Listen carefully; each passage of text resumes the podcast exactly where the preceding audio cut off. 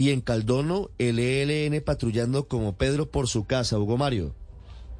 Ricardo, atemorizados los habitantes de Caldono Cauca vieron este fin de semana como hombres armados con fusiles y uniformados con camuflados y brazaletes del ELN recorrieron las calles del pueblo. La noche del sábado la comunidad de Caldono disfrutaba de un encuentro cultural cuando los guerrilleros ingresaron a la cabecera para interrumpir esta celebración. El consejero y representante de la Asociación de Cabildos Indígenas de Caldono, Lucio Guetio, confirmó a Blue Radio que este grupo armado ilegal estuvo a escasas dos calles de la estación de policía. Se dio el sábado, en la noche, llegaron hasta, la cabecera, hasta la población, inclusive cerca de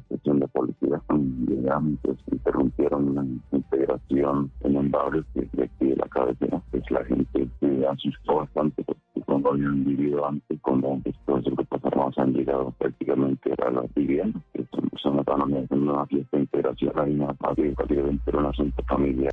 La semana pasada, recordemos, el alcalde de Caldono, Vicente Otero, tuvo que abandonar el municipio para proteger su vida luego de que apareció su nombre en un panfleto firmado supuestamente por el ELN en el que se declaraba objetivo militar a él y a otros dirigentes eh, políticos e indígenas de la región.